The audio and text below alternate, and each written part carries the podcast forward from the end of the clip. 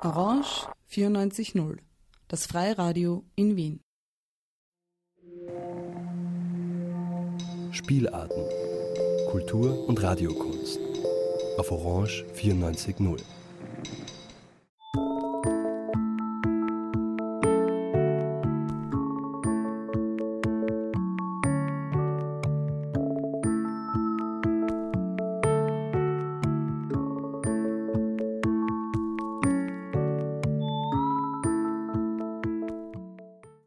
Berggasse 8. Kunst, Kultur, Literatur, Queer.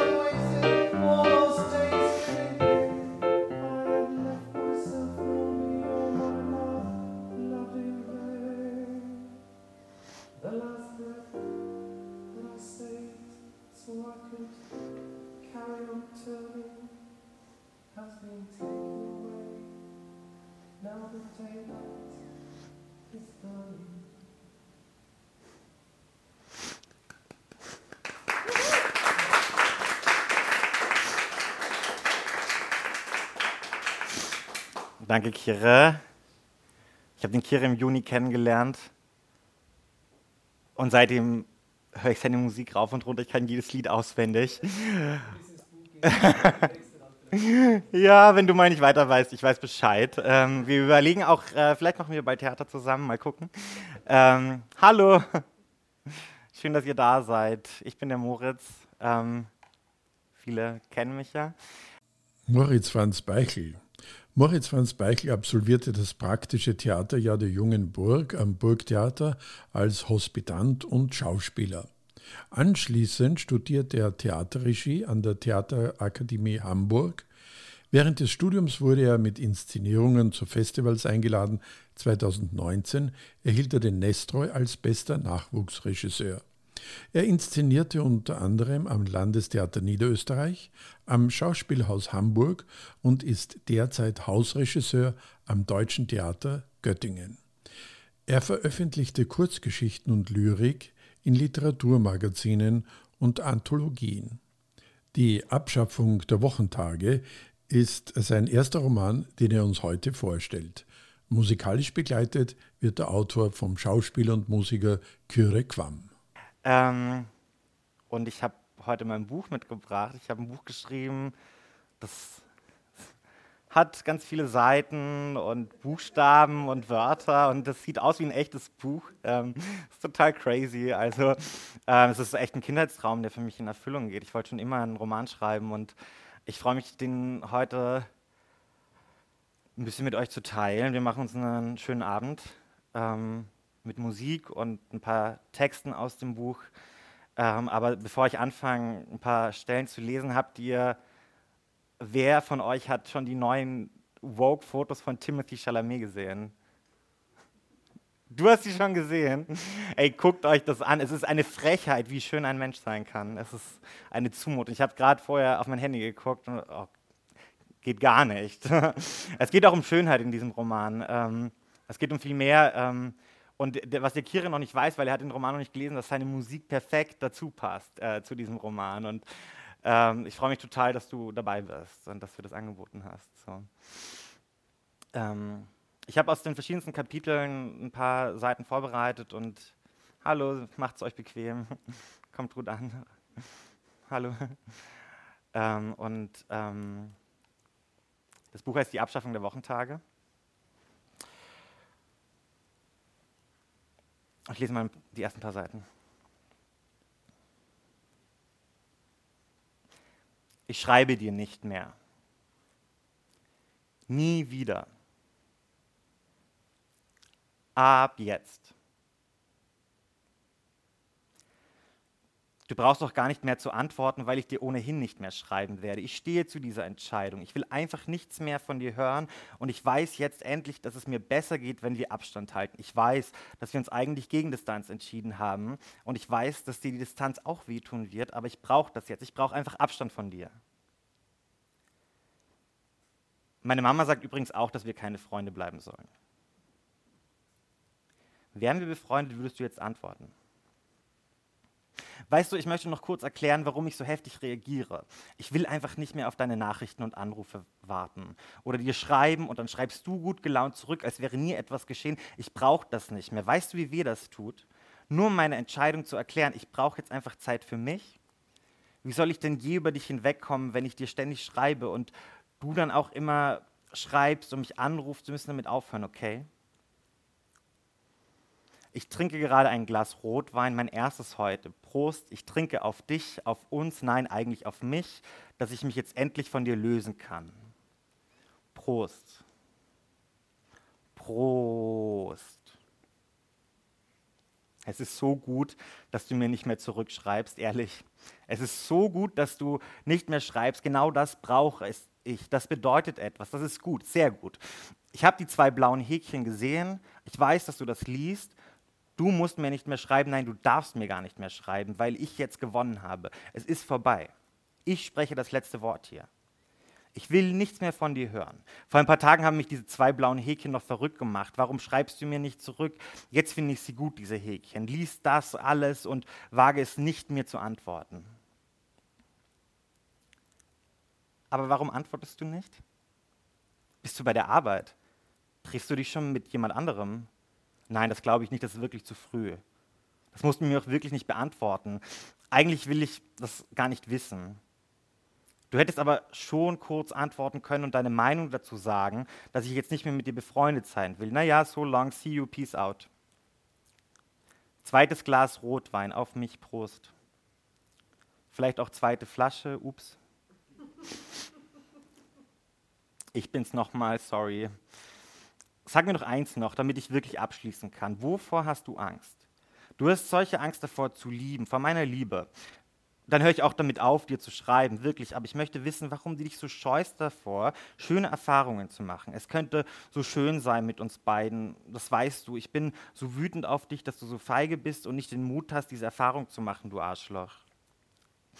Okay, sorry, ich meinte das jetzt nicht so. Ich will dir keine Vorwürfe machen. Ich verstehe schon, dass du in einer schwierigen Situation bist. Du hast das auch gerade nicht besonders leicht. Ich will dich nicht unter Druck setzen. Das war unangebracht. Sorry, tut mir wirklich leid. Kommt nicht wieder vor. Mein wievieltes Glas, ein Abschiedsglas. Ich höre unser Lied, dann ist es aus. Prost. Umso mehr ich an dich denke, desto eher vergesse ich dein Gesicht, ehrlich. Ich weiß schon gar nicht mehr, wie du ausgesehen hast. Und wenn ich an deine Stimme denke, fällt es mir einfach nicht mehr ein. Das mit dem Gesicht mag auch daran liegen, dass ich in der neuen Wohnung kein einziges Bild von dir habe. Um ehrlich zu sein, sind hier noch gar keine Bilder. Es hat sich nicht so viel verändert, seitdem du mir die Kisten vorbeigebracht hast, also kannst du dir in etwa vorstellen. Aber ich fühle mich recht wohl hier, eigentlich sehr wohl. Seit wie vielen Jahren wohne ich jetzt zum ersten Mal wieder alleine?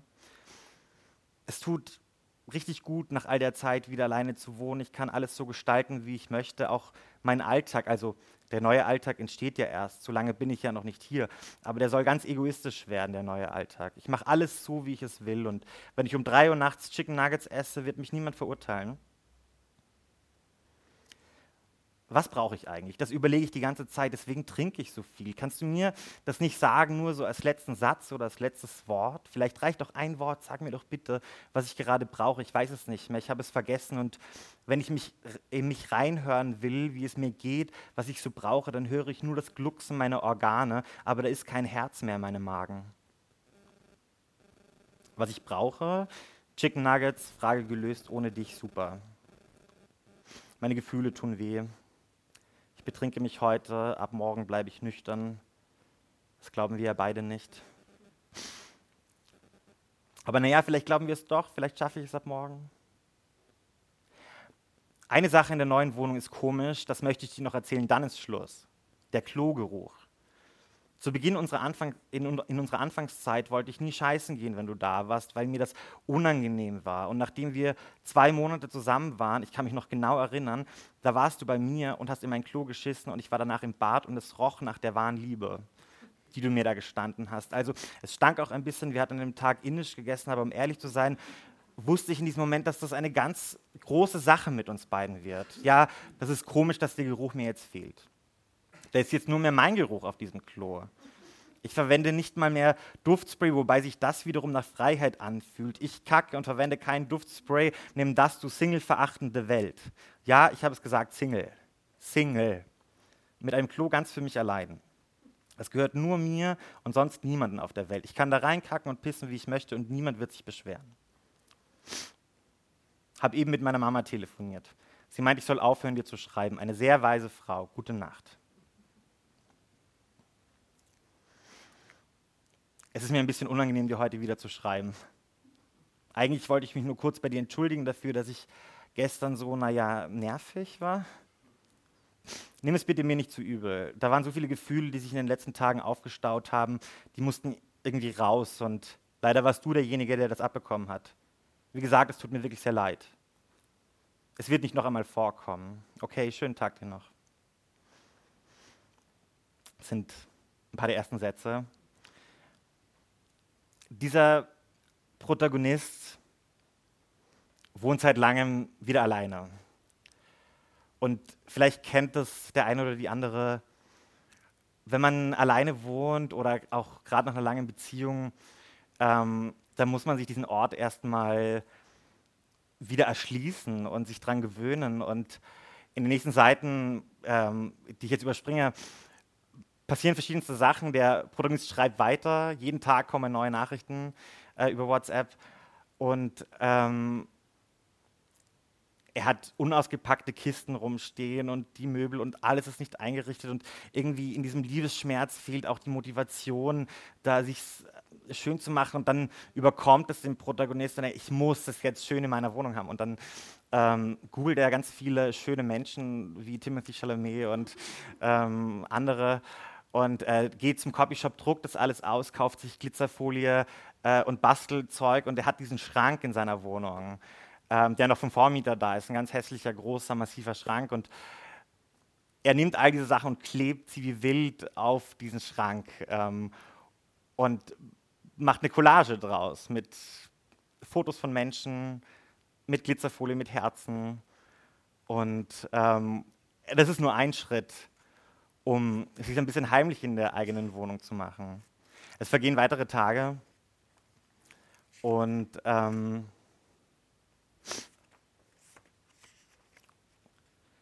ähm,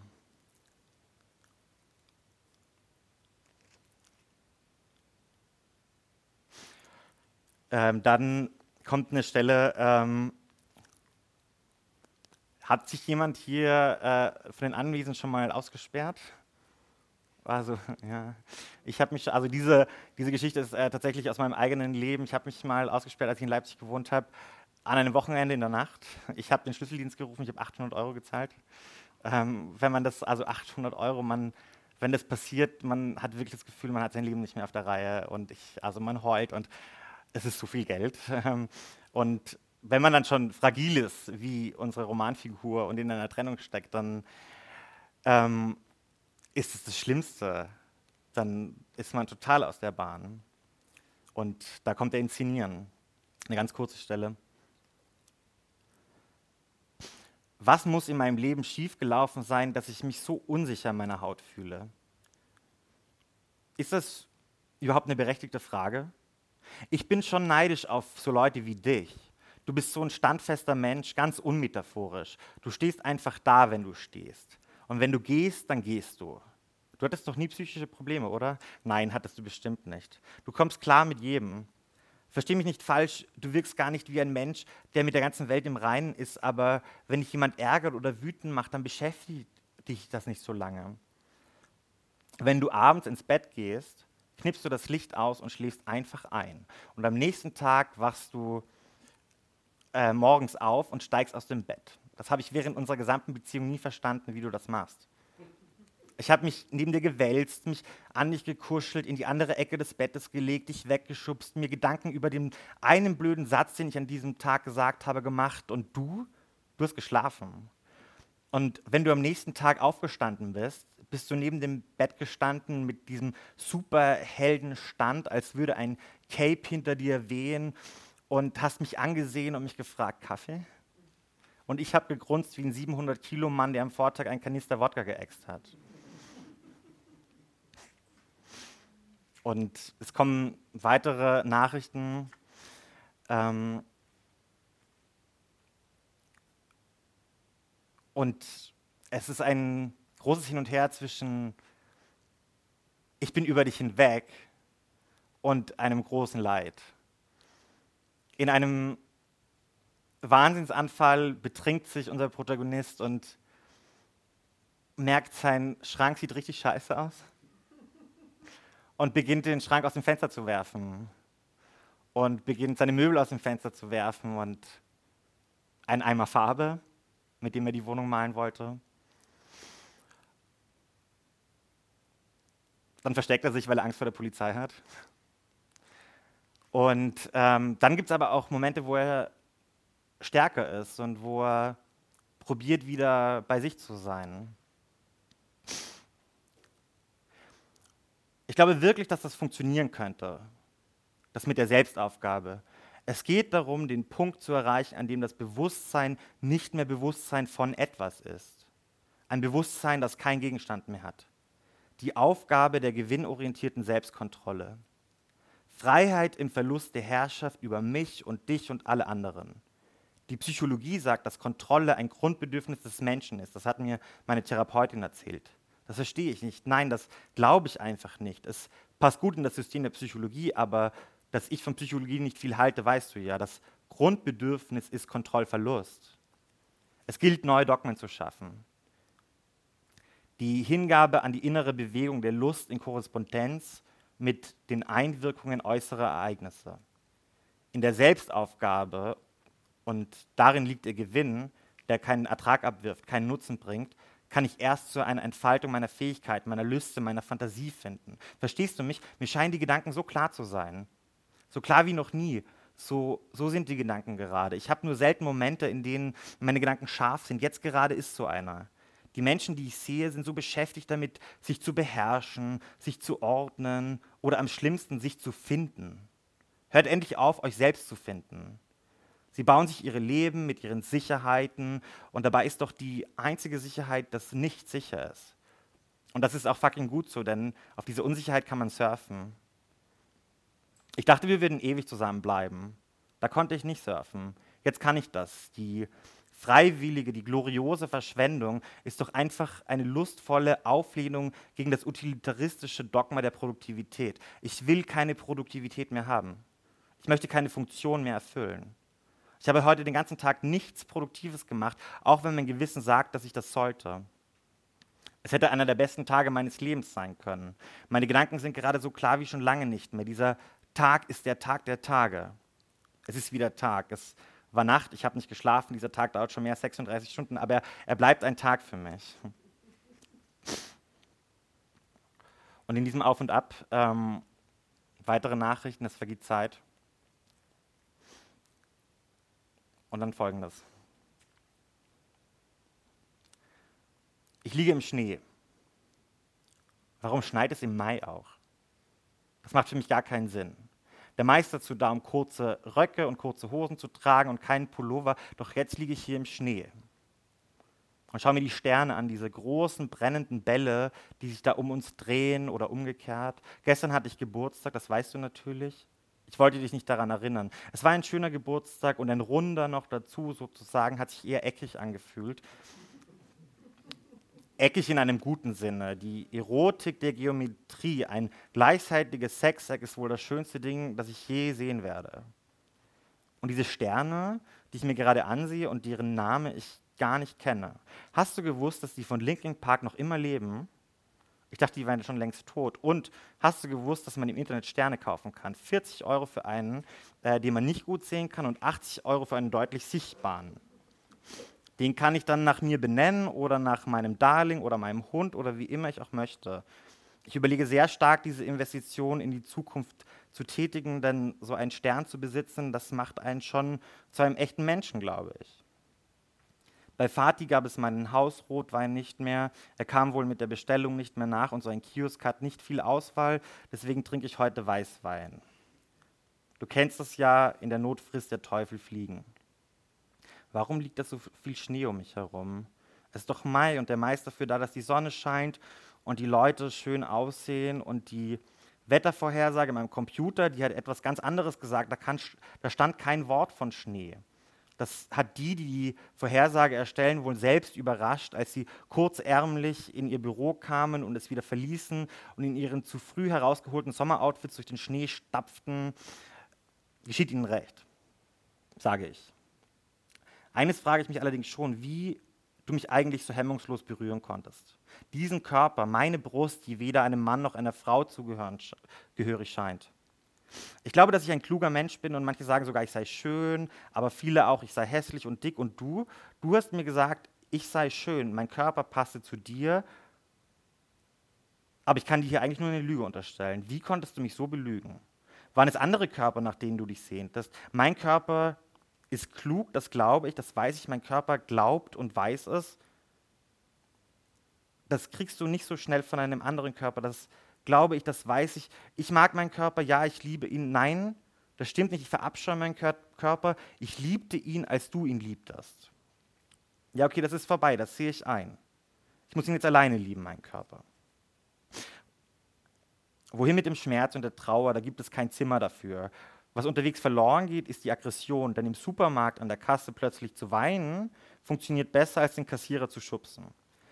Du gehst mit deinem Problem ganz anders um als ich und ich hasse es. Du läufst um den Block, als wärst du auf der Suche nach etwas. Dabei erträgst du es einfach nicht nur eine Sekunde still zu sitzen. Still sitzen, das wollen Erwachsene immer von Kindern, oder? Dein übertriebenes Fable für Spazierengehen war mir sowieso immer fremd. Manchmal legt man jede Entscheidung auf die Waage, als hinge das eigene Leben davon ab. Dabei sollte man öfter mal einfach eine Münze werfen. Die Dichotomie von Zahl und Kopf wird unterschätzt. Auch Schnick, Schnack, Schnuck ist eine Möglichkeit, aber du bist jemand, der ständig Limonaden kauft und dann beschwerst du dich, dass du kein Geld hast. Das bist du. Jede gekaufte Limonade ist ein Beweisstück in Form eines Getränks, dass du nie gelernt hast, Entscheidungen zu treffen.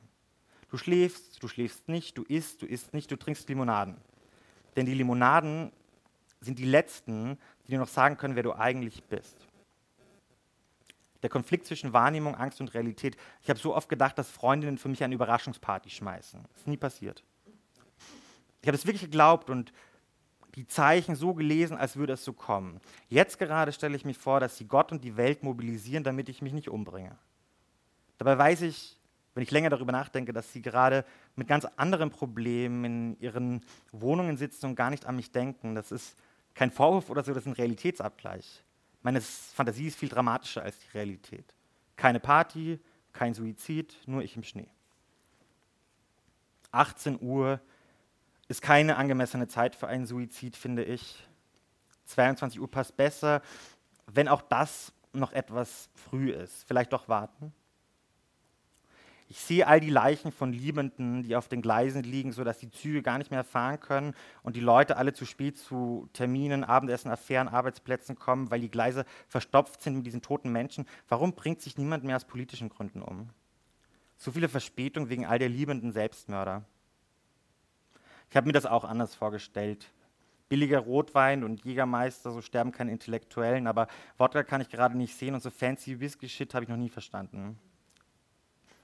Lebe jeden Tag, als wäre es dein letzter. Haha, ja, ja, was für ein Scheißmotto.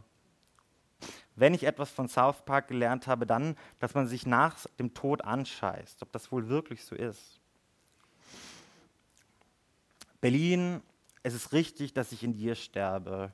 Nirgendwo sonst, du eklige, dreckige, unsympathische Stadt. Ich habe dich noch nie gemocht. Schön, dass wir beide also auch an das Ende unserer Beziehung kommen. Der Akku vom Computer ist gleich leer, das macht mich unendlich traurig, ich heule. Ich mache es jetzt wohl wirklich, 22.25 Uhr. Ich würde so gern elegant abgehen wie in einem Musical, aber elegant ist da nichts von wegen South Park und so. Dieses falsche Lächeln oder eher Anspannen des Zahnfleisches, ich kann es nicht mehr sehen. Das ist die letzte WhatsApp-Nachricht. Kiri, kannst du mal was Trauriges spielen? Und ähm, das Ende des ersten Kapitels und bevor Kiri den nächsten Song spielt, ähm, lese ich die ersten paar Zeilen des zweiten Kapitels. Bis jetzt war alles WhatsApp, plötzlich kommt ein Brief, handgeschrieben. Dear Nobody, ich möchte dich wissen lassen, ich bin seit gestern in der psychiatrischen Abteilung des AKH Wien. Man sagt weit über die Landesgrenzen hinaus, es sei die beste Psychiatrie. Mir geht es gut hier. Es tut mir leid, aber ich werde dir wohl nicht mehr so oft schreiben können. Es geht jetzt darum, mich mit mir selbst auseinanderzusetzen, mit mir zusammenzusetzen an einen Tisch und auf diesem Tisch stehen Gläser mit Wasser und es wird gesprochen über das Für und Wider meiner selbst. Ich möchte dir nur sagen, was da letzte Woche passiert ist, tut mir sehr leid. Ich kann keine Worte dafür finden, um mich zu entschuldigen. Deswegen versuche ich es auch gar nicht. Deine Mutter zu mir zu schicken, war eine liebevolle Geste, die ich sehr schätze. Mehr möchte und kann ich zu dem Vorfall gerade nicht sagen. Im Großen und Ganzen kann ich gerade auch nicht viel sagen. Deswegen belasse ich es bei diesen wenigen Worten. Mach dir keine Sorgen um mich. Ich habe jetzt professionelle Hilfe. Love.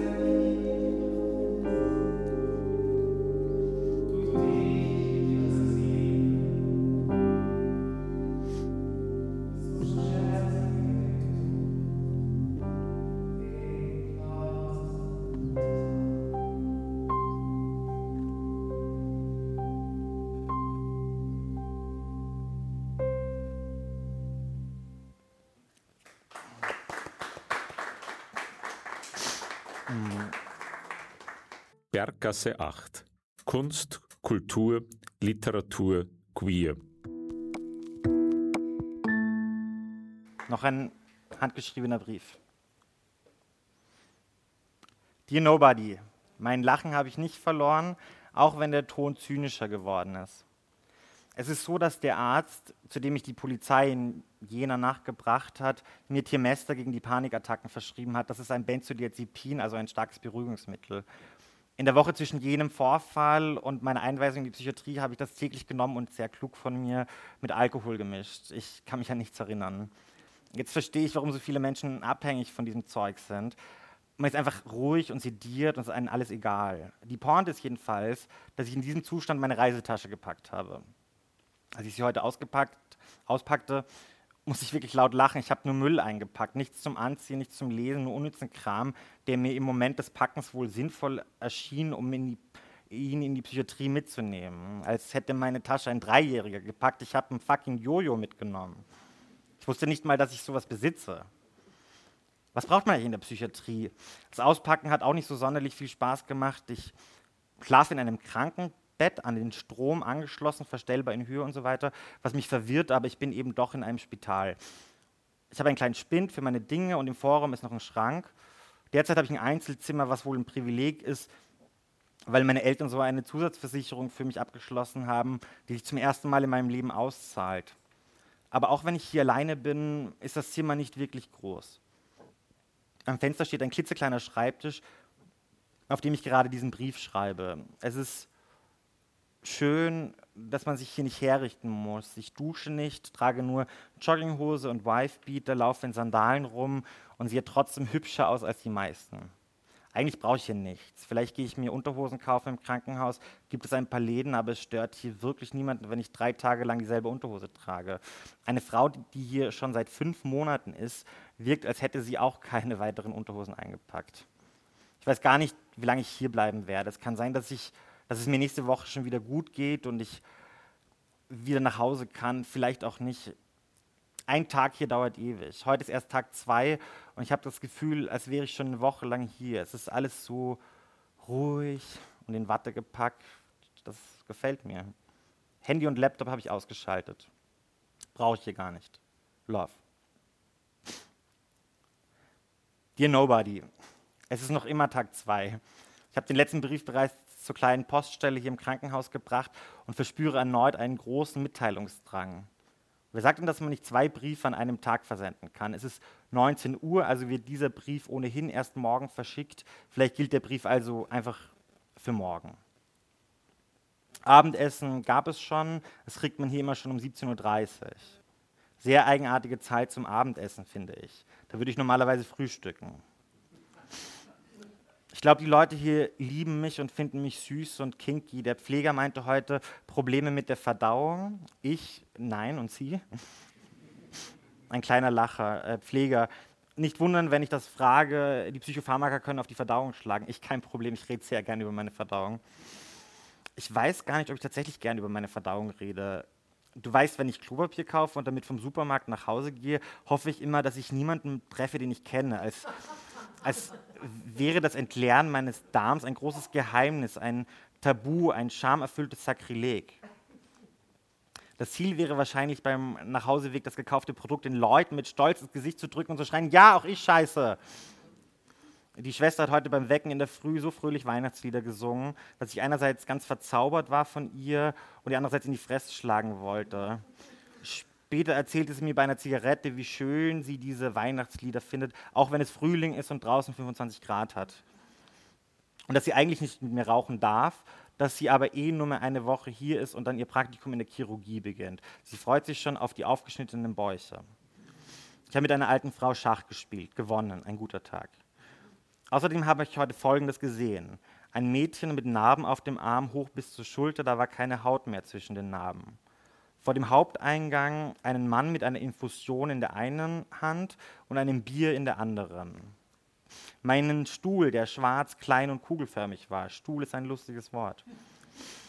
Den Hintern einer Patientin, die keine Unterwäsche trägt.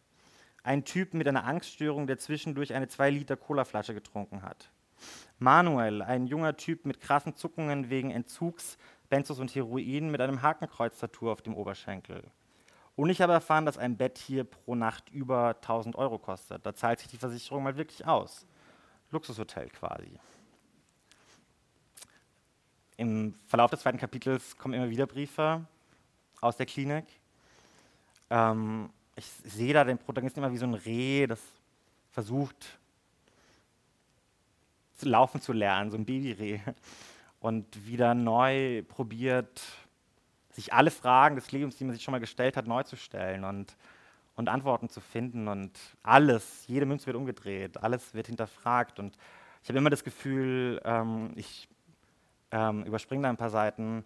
Das muss man selber lesen. Ich will das gar nicht alles vorlesen. Ähm, ich möchte aber noch was lesen. Ähm, das dritte Kapitel spielt auch in der Psychiatrie. Es ist eine 30 Seiten lange E-Mail und ich möchte ein paar Zeilen daraus vorlesen. Der Protagonist ist nun schon seit sieben Wochen in der Klinik und hat ein paar Veränderungen durchgemacht und formuliert ein paar neue Gedanken. Dear Nobody. Ich finde keine Sprache, die meine Gedanken, mein Intellekt und meine Gefühle ausdrücken könnte. Kein Wort scheint richtig, sowohl im Gespräch mit Ärztinnen als auch, mit, als auch in meinem Schreiben. Deswegen schreibe ich einfach. Hast du gewusst, dass man nach der neuen Rechtschreibung Dekolleté schreibt, also mit zwei E, und nicht mehr Dekolleté mit E mit Accent? Das steht so in meinem Lexikon. Und auch wenn ein doppeltes E seinen Reiz hat, präferiere ich die Version der alten Rechtschreibung. Ich will nicht an alten Werten festhalten, denn die Zeit war nie besser. Und dennoch hänge ich der Vergangenheit nach. Das beschäftigt mich gerade sehr, die Vergangenheit. Ich lerne zu genießen, Rezipient zu sein. Ich habe nicht mehr diesen unstillbaren Produktivitätsdrang, sondern kann wieder 20 Seiten eines Romans lesen, ohne dazwischen Rauchpausen zu machen oder jemandem eine Nachricht zu schicken. Auch mein Drang, diese Mitteilungsliteratur zu fabrizieren, verblasst allmählich. Mein Zeitgefühl ist außer Kraft getreten. Ob es um einen Aufenthalt hier geht, um Verliebtheit, um einen guten, schlechten Film oder um das achtstündige Warten auf einen Zug auf einem indischen Bahnsteig, es findet eine Veränderung des Zeitgefühls statt. Wo ist die Absichtslosigkeit? Wo der zwanglose Umgang mit der Zeit? Lass mich die Pflicht, die Zeit zu nutzen, ihr etwas abzugewinnen, für einen Moment suspendieren. Keine ökonomische Auswertung von Lebenszeiten mehr. Egal ob glücklich oder unglücklich, frei oder unfrei, ich möchte das Diktat der Uhr missachten. Die Geschäftigkeit beruht auf der Ökonomisierung sämtlicher Lebensbereiche. Alles wird im Kontext der Produktivität begriffen. Auch ich, auch du und vor allem wir. Was hat Liebe schon für einen Nutzen? Liebe ist im idealsten Fall zweckfrei. Auch die Psychologie ist mir zu zweckorientiert. Sie möchte Ziele, ich möchte Aufgaben. Diese Mail ist schon recht lang, ich wollte gar nicht so viel schreiben, aber eine Sache habe ich dir noch zu erzählen. Montag, Mittwoch, Freitag habe ich morgens Therapie mit Manfred. Dienstag und Donnerstag Ergotherapie. Mein Ergotherapeut Fritz ist ein Arschloch. Er wirkt wie jemand, der beim Essen stolz erzählt, dass die Bäckchen beim Fisch das Beste sind und sie dann tollpatschig aus dem toten Fischkopf nimmt und den Gästen anbietet und fragt, na köstlich, oder? Er ist also ein Mann. Ich habe eine hässliche Tasse aus Ton geformt, einen hässlichen Korb geflochten, ein hässliches Bild gemalt und jedes Mal die Frage von Fritz, was macht das mit Ihnen, dass Sie nicht zufrieden sind mit Ihrem Werk? Und ich habe mich wie ein Kindergartenkind gefühlt total blockiert. Ich gehe trotzdem noch hin, damit ich einen Alltag hier habe, aber therapeutische Wirkung hat das kaum. Dafür ist der Kurs zu paternalistisch. Montag, Mittwoch und Freitag Gesprächstherapie, Dienstag und Donnerstag Ergotherapie, Montag bis Freitag Visite der Ärztinnen, Montag und Donnerstag Physiotherapie, wo lauter alte Menschen versuchen, ihre Zehen zu berühren dann gelegentlich Gärtnern und jeden Morgen Frühaktivierung, Basketball spielen und so weiter. Ich habe mich für alles angemeldet und plötzlich ist er da, der Alltag. Das Wochenende ist immer ganz schlimm, da gibt es gar kein Programm. Ich gehe auf Ausgang und kehre dann in mein einsames, steriles Zimmer zurück. Alltag ist so, das soll therapeutisch sein, wenn man Struktur hat. Kognitives Training, jeden Tag um 13 Uhr. Da löse ich auf einem Computer kleine Rätsel und werde von der Therapeutin permanent gelobt, wie überdurchschnittlich gut ich abschneide. Und dennoch habe ich mich letztens zutiefst geärgert, als ich ein Rätsel nicht lösen konnte. Tim hat zum Geburtstag eine neue, Au äh, eine neue Autorennbahn erhalten. Er und sein Freund Tom fahren sofort ein Rennen. Doch der rote Rennwagen braucht zwei Sekunden länger als der blaue Rennwagen, der für eine, Sekunde, äh, für eine Runde genau sieben Sekunden benötigt. Wie lange müssen die Jungs ihren Joystick gedrückt halten, damit beide Autos wieder gemeinsam durch das Ziel fahren? Unter Zeitdruck konnte ich es nicht errechnen und auch jetzt, wo ich den Lösungsweg bereits kenne, verstehe ich gedanklich nicht, wie man das ausrechnen soll. Das hat mich tagelang beschäftigt und tut es noch. Das ist eine simple Rechnung, die ich einfach nicht verstehen will. Also, Visite, Gesprächstherapie, Ergotherapie, Gärtnern, kognitives Training, Frühaktivierung, Physiotherapie, alles von Montag bis Freitag. Alles sogenannter Alltag, sogenannte Struktur. Jede Woche aufs Neue. Seit genau acht Wochen bin ich hier und es fühlt sich an, als wäre ich nie woanders gewesen. Dieser Alltag ging schnell in Fleisch und Blut über. Und jetzt? Ich plädiere für die Abschaffung der Wochentage. Garfield hasst Montage, alle hassen Montage, weil man angeblich Zeit braucht, um wieder in die Arbeit zu starten. Mittwoch ist man wieder angekommen, Donnerstag ist fast schon Wochenende. Dann dieses Wochenende, Samstag und Sonntag, Zeit zum Entspannen. Du weißt, ich habe Sonntag immer gehasst. Sonntage sind nur dazu da, um sich einsam zu fühlen. Die Abschaffung der Wochentage. Wie soll das funktionieren? Gut, dass du fragst. Ich möchte jeden Tag einen neuen Namen geben. Nenn mich kitschig. Ja, kitschig und pathetisch, aber so ist es doch. Jeder Tag ist ein neuer. Ich habe mir gestern auf meinen Finger ein Tattoo stechen lassen mit sieben Strichen. Eine Erinnerung, dass die Sieben-Tage-Woche nur ein Konstrukt ist. Meine Ärztinnen haben mich gefragt, ob sie sich deswegen Sorgen machen sollten. Ich sagte nein. Ich möchte diese dröge, alltägliche Struktur komplett aufgeben sie verwerfen, etwas Neues schaffen, den Tag heute Julia nennen, nicht Dienstag und morgen ist Fati und nicht Mittwoch und niemals wird sich auch ein Name nur wiederholen und gehen uns die menschlichen Namen aus, haben wir Wörterbücher und Sprachen voller Namen für die Neugeburt eines jeden Tages.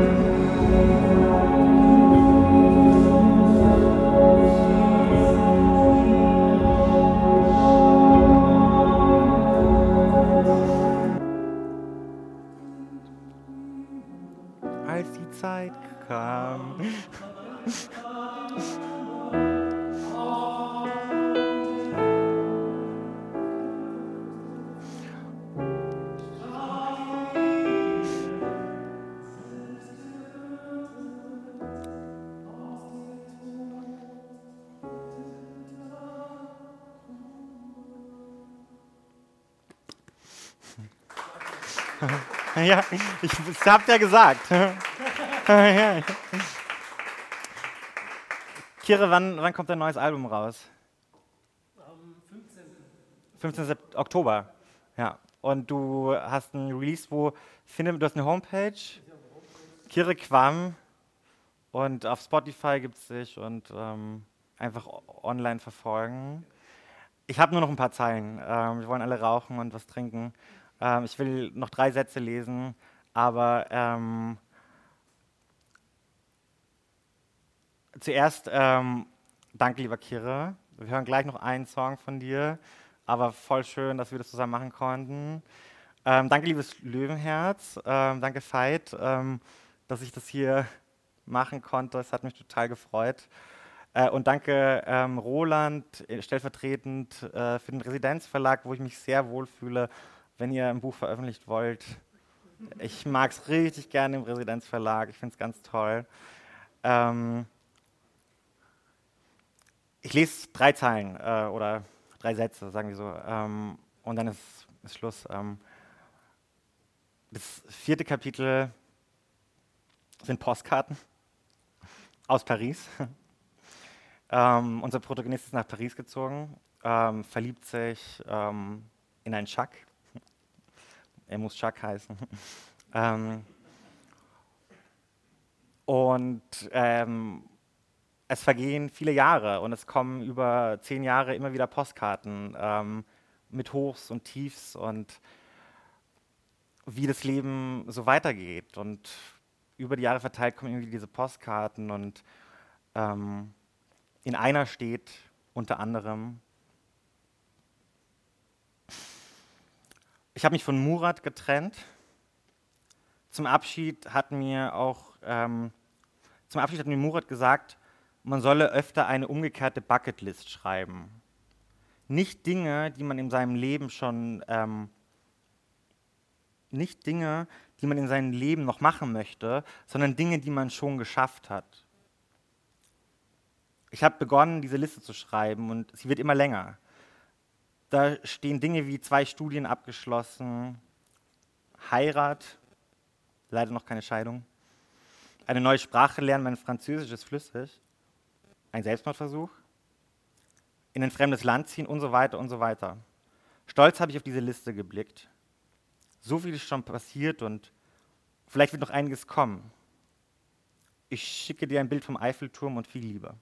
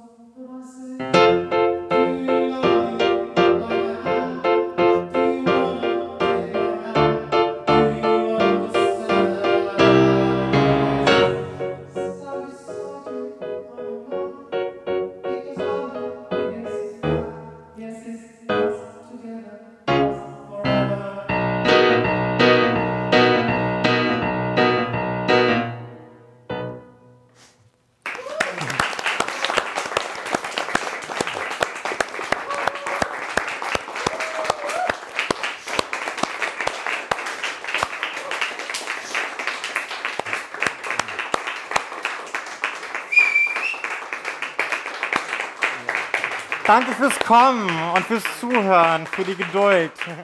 Dankeschön.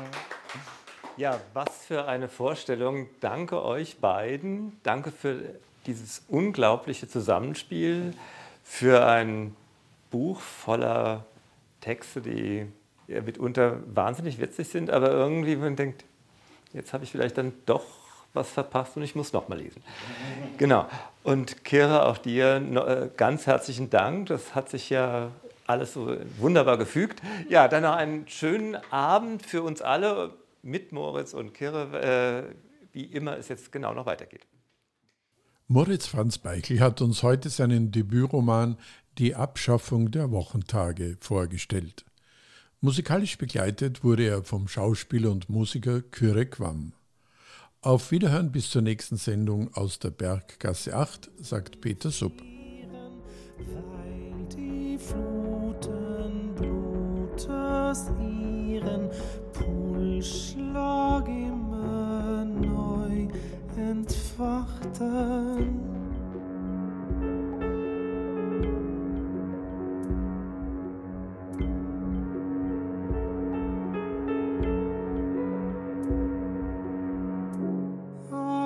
Zeit kam, da die Blume aufwacht und der Vogel flötet, sprang die Lilie selbst gerötet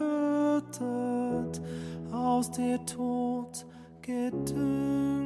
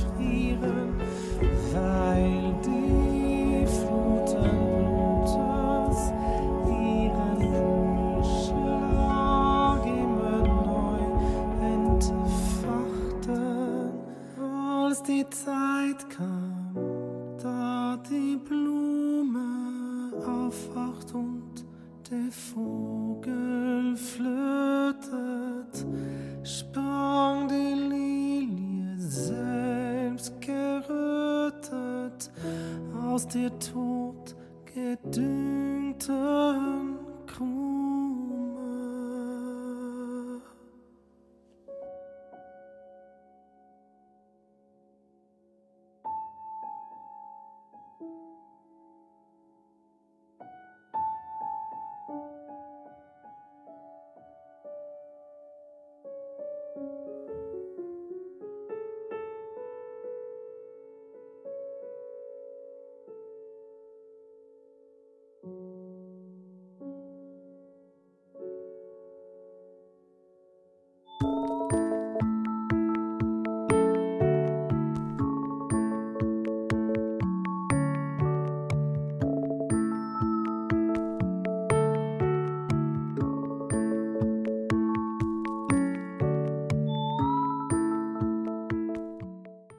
Berggasse 8. Kunst, Kultur, Literatur, Queer.